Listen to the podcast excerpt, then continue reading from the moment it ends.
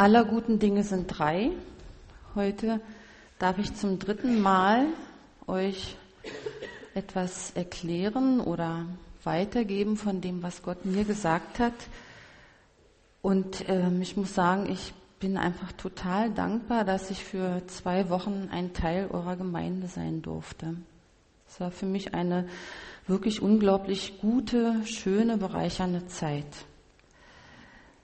Und jetzt möchte ich euch etwas erzählen, was mich irgendwie doch bewegt, als ich die Veranstaltung hier für Barmstedt vorbereitet habe und ich natürlich so euch sowieso schon ein bisschen kenne und schon vieles weiß, da ist mir durch den Kopf gegangen, was passiert eigentlich, wenn Jesus gerade dann, wenn ich hier bin, Carmen abholt, um sie in ihr ewiges Zuhause zu bringen.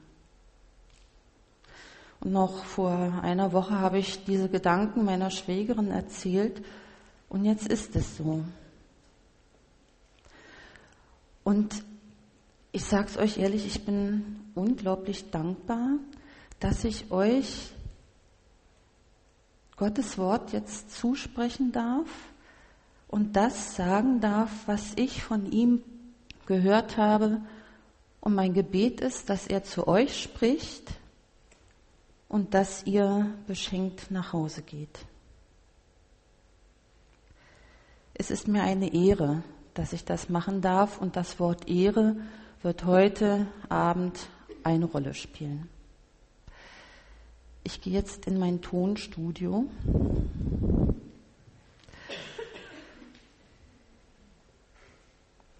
Das Carola Loes Tonstudio, wo man Gott hören kann. Nicht, weil es mein Tonstudio ist, sondern weil er mir begegnet ist. In Jeremia 18 ist er mir begegnet. Sieg mal, muss ich noch was anders machen? Das knallt andauernd. Ein bisschen wegdrehen. So, besser? Okay. Also ihr dürft mich korrigieren. Jeremia 18, die Verse 1 bis 6. Dies ist das Wort, das geschah vom Herrn zu Jeremia. Mach dich auf und geh hinab in des Töpfers Haus. Dort will ich dich meine Worte hören lassen. Und ich ging hinab in des Töpfers Haus und siehe, er arbeitete eben auf der Scheibe. Und der Topf, den er aus dem Ton machte, missriet ihm unter den Händen, da machte er einen anderen Topf daraus, wie es ihm gefiel. Da geschah des Herrn Wort zu mir, kann ich nicht ebenso mit euch umgehen, ihr vom Hause Israel wie dieser Töpfer, spricht der Herr. Siehe, wie der Ton in des Töpfers Hand, so seid auch ihr vom Haus Israel in meiner Hand.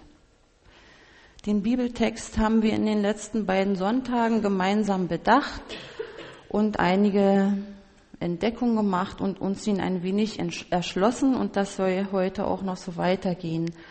Gott schickt den Jeremia in des Töpfers Haus zu dieser Zeichenhandlung. Er guckt zu, was er macht und Gott redet. Wenn Sie diesen Text zu Hause weiterlesen, werden Sie merken, dass das eigentlich ein ziemlich unbequemer Text ist, denn es ist eine Gerichtspredigt. Und Gerichtspredigten hört man gar nicht so gern. Eine Gerichtspredigt für das Volk Israel.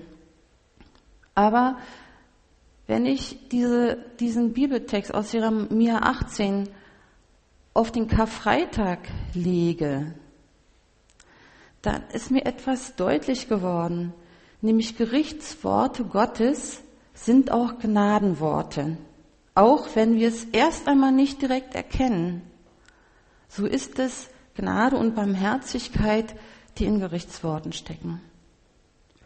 Und jetzt möchte ich hier vorne was vormachen, aber Sie verstehen, dass ich mich etwas umziehen muss. Ich habe heute meine schöne bunte Schürze mitgebracht.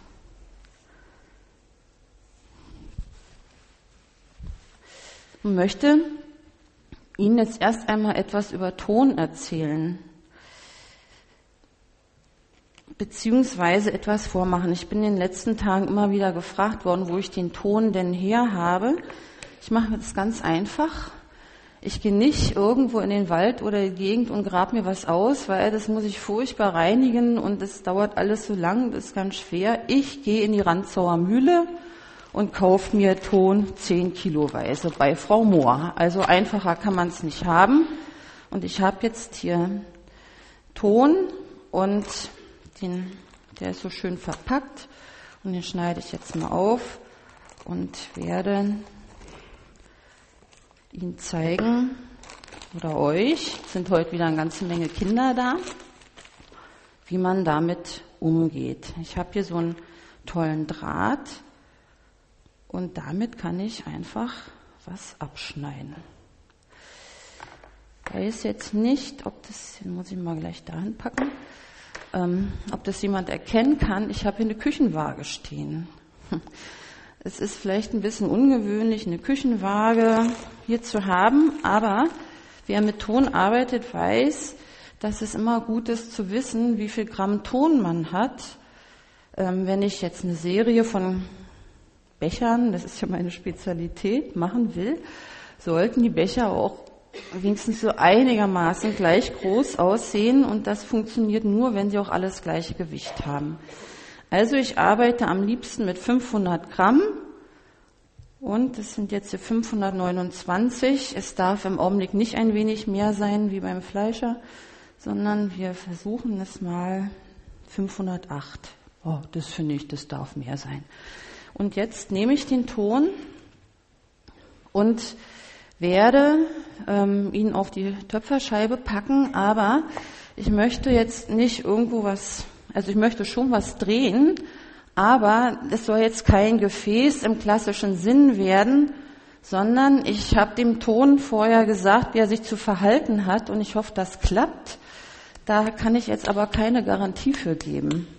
Ich muss ihn so ein bisschen in Form bringen, denn so ein viereckiges Stück zu drehen ist natürlich nicht so meine Leidenschaft. So.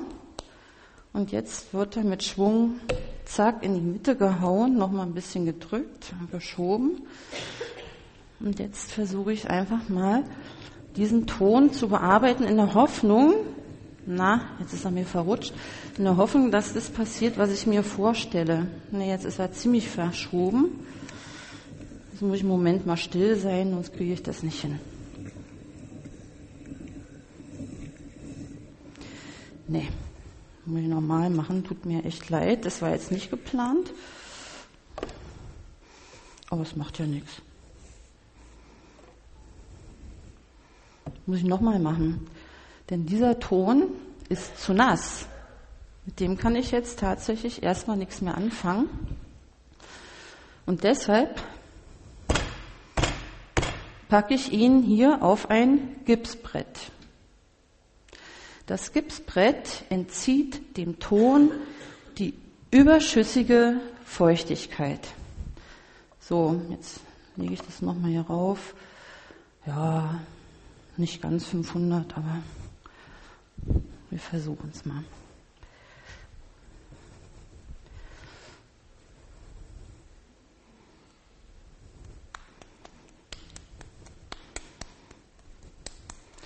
Ein bisschen tätscheln.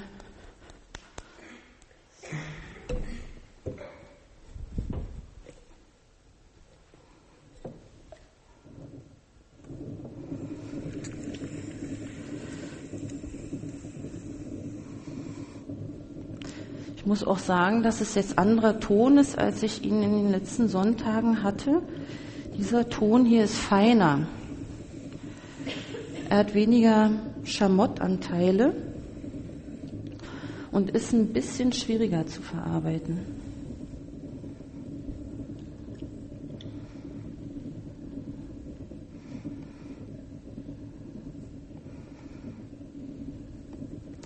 Und mir kommt es jetzt auch nicht wirklich nicht so darauf an, dass es hundertprozentig zentriert ist, sondern auf was anderes. So, das lasse ich jetzt mal so.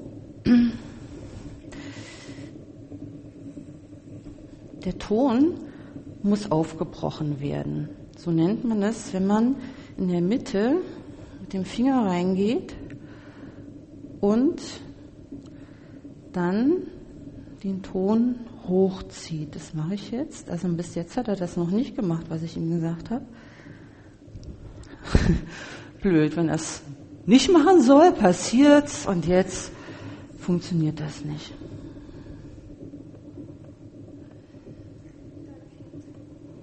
Bisschen schief, aber das ist mir jetzt egal in dem Fall.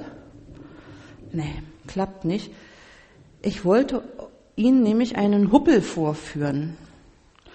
Da sind manchmal Huppel im Ton. Plötzlich, das spürt man unter den Fingern, macht so ein Plupp beim Drehen und man spürt einen Huppel. Hat er jetzt nicht gemacht. Schade, schade. Aber ähm, dieser Huppel ist eine etwas Besonderes. Wenn ich nämlich den Huppel spüre, ist das nicht verfestigter Ton, sondern etwas ganz anderes. Wenn ich den Huppel unter meinen Fingern spüre, wenn es so einen Plupp macht, nehme ich, können Sie es sehen, diese Töpfernadel und piekse da rein. Dieser Huppel ist nämlich eine Blase. Der Ton hat Blasen in sich. Der hat, und wenn man ähm, manchmal nicht nur reinpiekst, sondern die oberste Tonschicht wegnimmt, so umklappt, ist da dahinter ein Hohlraum. Also eine Blase ist nichts weiter als ein Hohlkörper. Bei Seifenblasen wissen wir das, ne? die fliegen so durch die Luft. Da ist nichts drin, außer Luft. Im Ton sind Hohlräume, die da aber nicht reingehören. Wenn ich in einem Becher oder in einem Gefäß zu viele Blasen habe und es zu viel huppelt, kann ich diesen Ton nicht weiter verarbeiten. Dann muss ich das von der Scheibe nehmen und eben auf das Gipsbrett packen, damit er dort ruhen kann und ihm das Wasser entzogen wird. Soweit alles klar, ne? Was ich in den letzten äh, Gottesdiensten auch nicht gesagt habe, man denkt immer, der Ton, ja, da kommt dann irgendwann in den Ofen, zack, rein, ne, wie andere Leute ihre Brötchen reinschieben, schiebt man den Ton rein. Der Ton muss erst trocknen, dann wird er das erste Mal gebrannt bei 8 bis 900 Grad. Danach wird er glasiert und dann nochmal brenne ich die Gefäße mit 1200 Grad. Das schafft ein normaler Backofen ja nicht gerade. Und wenn ich dann den Brennofen aufmache, bin ich immer ganz gespannt, was ich da raushole. Denn es sieht hinterher nicht immer so aus, wie man sich das vorher vorgestellt hat. Und jetzt möchte ich einfach mal den kuriosesten Becher zeigen, den ich da hier rausgeholt habe. Und ich hoffe, ich drehe ihn mal. Kann man es sehen? Der ist über und über mit Blasen. Können Sie das sehen? Als ich den Becher sah, wusste ich, was ein blasierter Typ ist. Und hier fing die Predigt an, die Gott mir gehalten hat. Blasierte Typen sind Typen, die Hohlräume haben. Gut, ne? So spricht Gott. Blasierte Menschen sind hohl. Also nicht überall. Aber an bestimmten Stellen sind die hohl. Wenn man jetzt mal überlegt, gibt es ein anderes Wort für Blasiertheit? Ja, gibt es. Das kommt sogar in der Bibel vor, das heißt Hochmut. Hochmut ist ein Synonym für Blasiertheit. Wir haben ein Sprichwort aus der Bibel, Hochmut kommt vor dem Fall.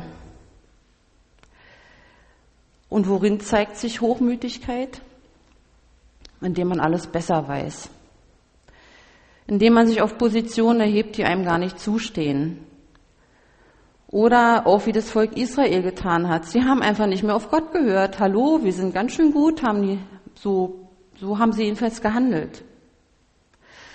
Das Musterbeispiel, das Antibeispiel ist der Gegenspieler Gottes selbst, der Hochmut in, der, in Person ist. Zum Beispiel, als er Jesus versucht und gesagt hat, sollte Gott nicht gesagt haben, Also hochmütige Menschen sind Menschen, die in hohl sind, denen an den entscheidenden Stellen Substanz fehlt, weil ein Hohlraum da ist, sozusagen.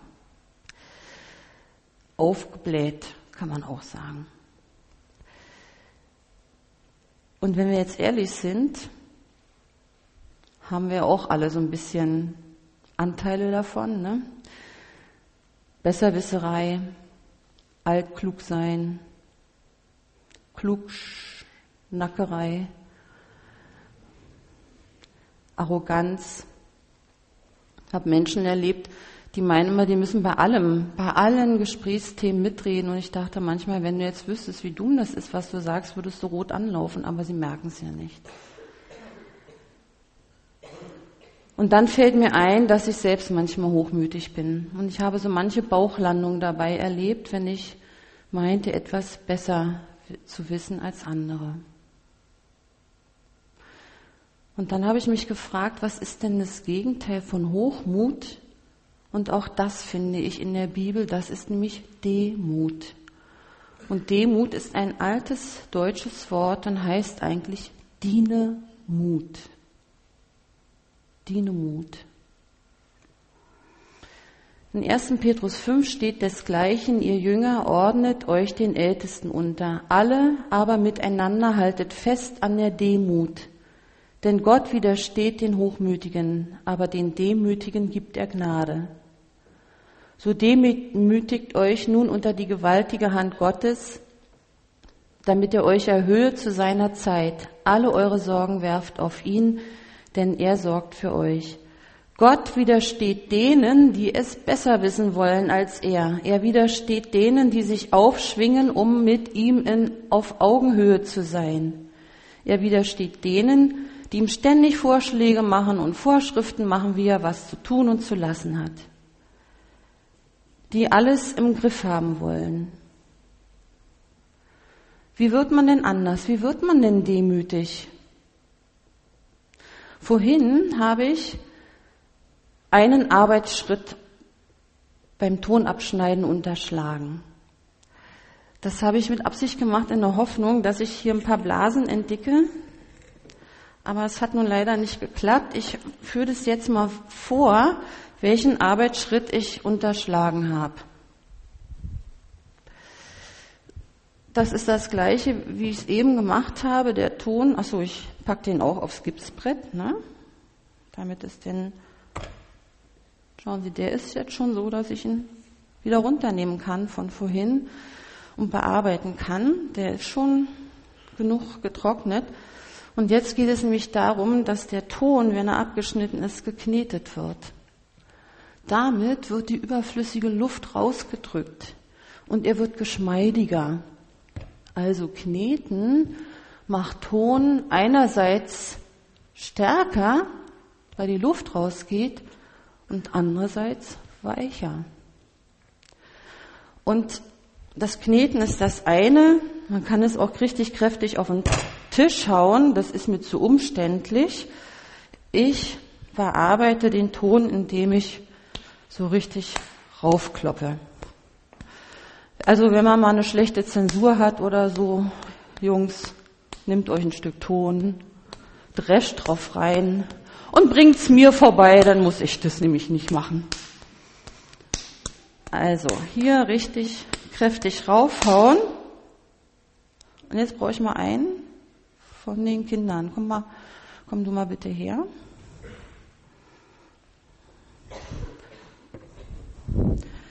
Mal hier, jetzt muss man was gucken. Das ist so klein, dass es keiner sehen kann. Was ist das hier? Ein Huppel, ne? Ja. Piek's mal rein. Hm. Und was entdeckst du? Ein Hohlraum, genau. Danke, darfst dich setzen. 6 und 1. Also, er hat eine Blase aufgepiekst, die jetzt da drin war. Also man muss Ton richtig kneten und bearbeiten, damit er nicht an Substanz gewinnt, sondern damit die Substanz verdichtet wird. Das ist was anderes. Schlagen hört sich ja brutal an, wie prügeln, aber der Ton wird ja nicht geprügelt, sondern er wird fähig gemacht, dass er weiter verarbeitet werden kann. Meine Frage war bei dem Ganzen, kann es sein, dass das Gott mit uns auch so macht? Dass er uns Substanz geben will oder unsere Substanz, die in uns steckt, verdichten will? Als Töpfer muss man sich ziemlich viel Mühe geben und je nachdem, wie die Raumtemperatur ist, komme ich auch ganz schön ins Schwitzen, wenn ich den Ton so bearbeite. Der Töpfer muss Energie hineinsetzen, um den Ton so hinzubekommen. Das schüttelt man nicht aus dem Handgelenk. Gott geht mit uns um, er geht nicht mit uns nebenbei um, sondern er konzentriert sich auf uns, um uns das zu geben, was uns noch fehlt. Mir fallen Situationen ein, in denen ich mir wirklich viele Sorgen um irgendwas gemacht habe. Und dann habe ich Gott Vorschläge gemacht, wie er an etwas ändern kann. Und er hat es nicht so gemacht. Das ist so, als ob ich meine Sorgen, die, wie der Text eben sagte, ihm geben soll, behalte. Indem ich mich auf mich konzentriere und versuche, das, was nicht gelingt, selbst in Ordnung zu bringen. Das funktioniert nicht. Alle unsere Sorgen können wir auf ihn werfen und das bedeutet, dass ich Gott zutraue, dass er die Situation im Griff hat. Wenn ich meine Sorgen an ihn abgebe, weiß ich, dass er die bessere Lösung hat. Und das bedeutet, dass ich mich unter seine Hand demütige, dass er bei mir die Hohlräume rausnehmen kann. Es gibt einen Spruch in der, äh, nicht in der Bibel, Entschuldigung, den ich mal gehört habe, der heißt, dass wir in den Himmel kommen, ist Gnade. Und die haben wir uns verdient.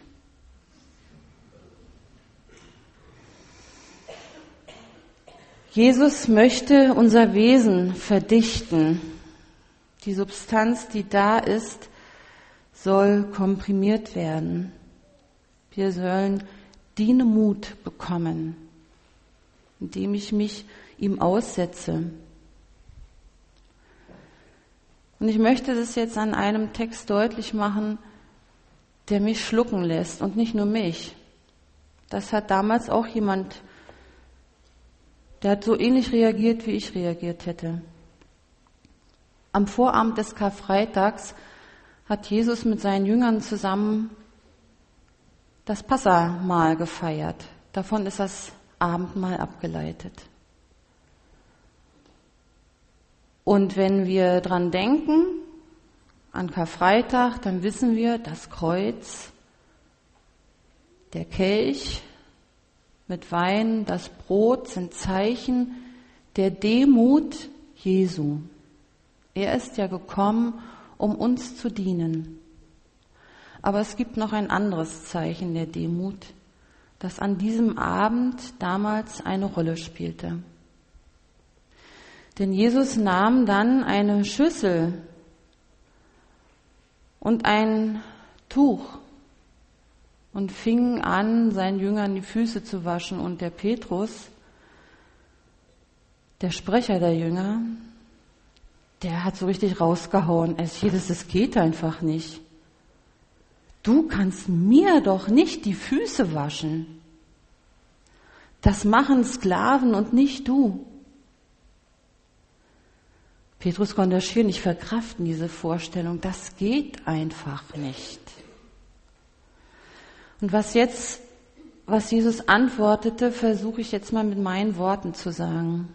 Petrus, wenn ich dir nicht dienen darf, wenn du meinst, dass du ohne meinen Dienst, ohne meine Hilfe alles alleine wuppen kannst, dann bist du hochmütig. Du wirst, dann bist du blasiert dann hast du Hohlräume in dir.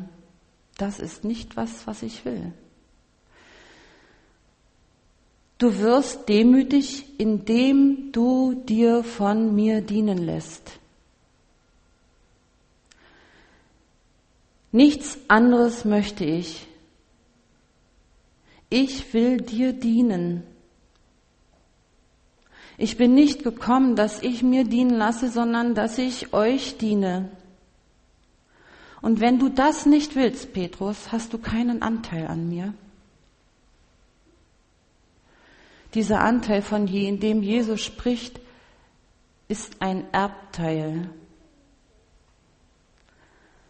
Wenn wir uns nicht von Jesus dienen lassen, bekommen wir nicht unser Erbteil.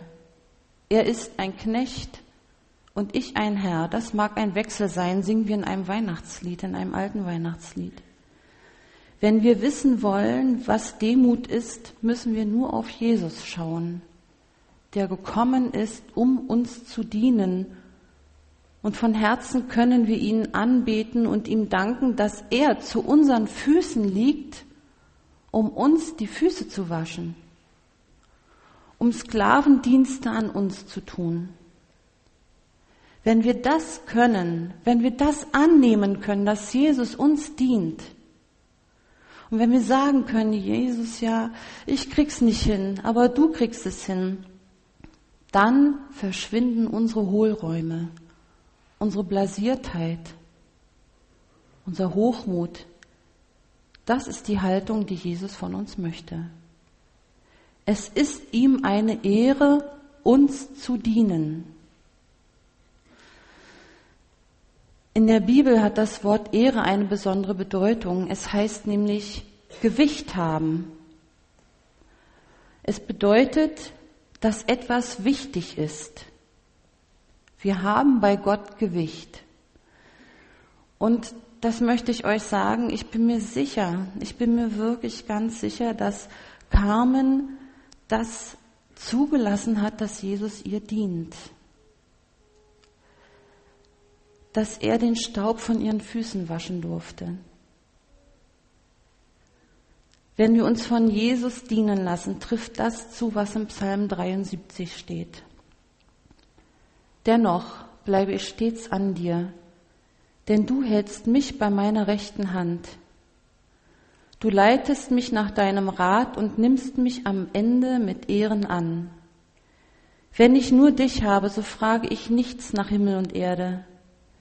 Wenn mir gleich Leib und Seele verschmachtet, so bist du doch, Gott, alle Zeit meines Herzens Trost und mein Teil. Du Gott bist mein Erbteil, steht dort. Mein Teil, das ist derselbe Begriff, den Jesus zu Petrus gesagt hat. So gehören dieser Text aus den Psalmen und die Fußwaschung Jesu ganz eng zusammen. Dass Jesus uns dienen möchte und wenn wir es annehmen, das ist das, was uns das Erbteil bringt. Wir müssen gar nichts selber machen. Er macht es für uns. Wir haben Teil an ihm und er nimmt uns am Ende in Ehren an. Ich möchte jetzt mit einem großen Stück Ton, Klumpenton, nochmal etwas drehen. Ich habe erst einmal das mit so viel Ton gemacht. Wir schauen mal, was draus wird. Und in der Zeit, so erbitte ich, dass Gott zu uns redet und wir hören auch Musik dazu. Schüssel